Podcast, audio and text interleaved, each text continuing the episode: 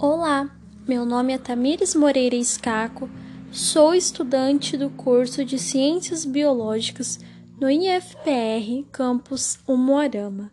O meu podcast será baseado no documentário O Silêncio dos Homens,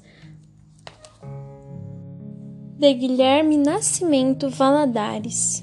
Peço então, por favor, que me acompanhe em cada reflexão pois neste podcast você precisa estar disposto a encarar alguns vícios, a chegar em alguns lugares, seja você mulher ou homem.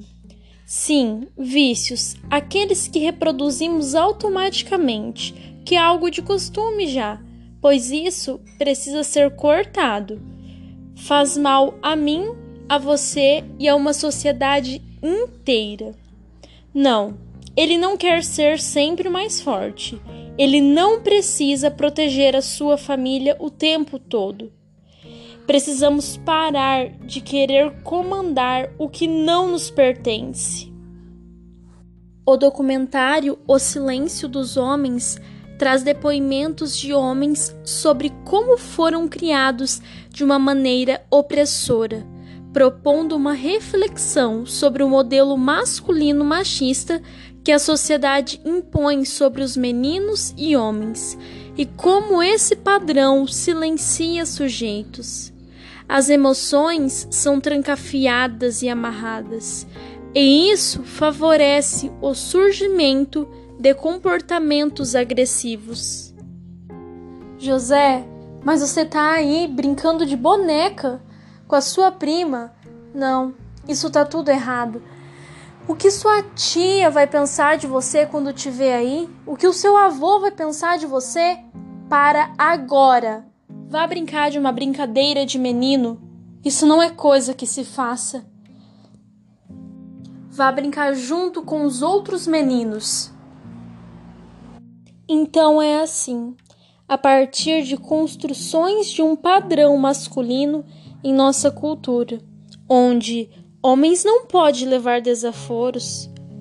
Homens não pode agir de modo que pareça feminino. Homens não podem expressar seus sentimentos. Homens não choram. E é assim que se formam teorias de como um homem deve agir ou tem que ser. É assim também que destruímos destruímos sonhos, destruímos sorrisos, destruímos pessoas, destruímos profissões, destruímos tantas coisas.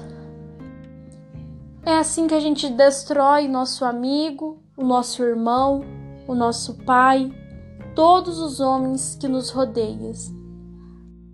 Esses estereótipos culturais nos colocam a questão: Estamos abrindo espaços para os homens se expressarem? Sim, imaginamos que os homens falam a todo tempo. Mas, espera, há uma grande diferença entre falar e se revelar na comunicação. E é aí que o título já nos leva a pensar: o silêncio dos homens. É como se não pudessem deixar a parte emotiva vir à tona e devem viver competindo, exibindo viralidade, impondo seus pensamentos, mostrando força e potência.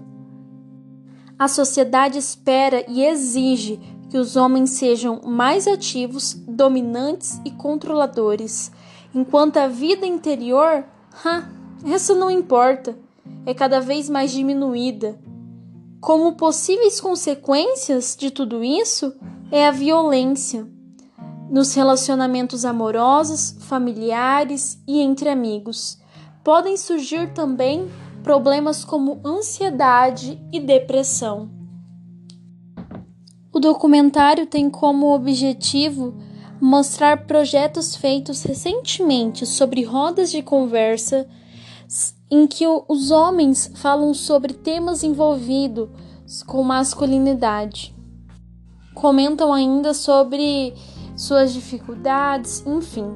As atividades coordenadas nos grupos são feitas para que os membros expressem seus sentimentos e incertezas e entenderem que os outros homens também passam por isso. Os efeitos desses espaços têm sido benéficos em relação ao comportamento. Os homens que participam ficam menos abusivos, respeitam mais e entendem que não é ser menos homem quando se tem uma abertura emocional que é o que está oculto, pode sair. O que não passa pela linguagem, que são sentimentos guardados, transforma em violência. A desconstrução é um processo lento e complexo. Desconstruir não é destruir padrões, mas sim ver de uma forma diferente. Esses homens refletem com outros homens o que eles fazem de destrutivos para si próprios e para, o, para os outros homens e para mulheres. E é aí que a educação entra, conscientizando, levando conhecimento, amparando, mostrando que ser diferente não é errado. Você, homem, você, mulher, que está escutando este podcast, comece a desconstruir ideias, pois é hora, já passou da hora de ter atitudes novas.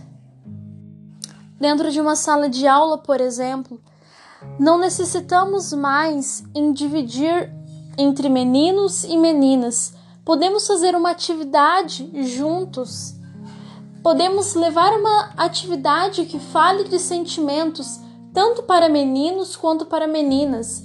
Não precisamos ficar dividindo brincadeiras. Nós, professores, também devemos parar de falar para os nossos alunos, primos, filhos, qualquer menino ou homem que nos rodeia, que ele não pode chorar, que ele deve engolir o choro. Ninguém deve engolir o seu choro. Vamos nós, professores, começar a reproduzir atitudes diferentes não apenas dentro de uma sala de aula, mas também na vida individual, na vida particular. E caso detectamos algum aluno que precise de uma atenção maior, deva, devemos encaminhar a uma sessão pedagógica onde ele será amparado e direcionado da maneira correta, pois Muitas vezes você será o único apoio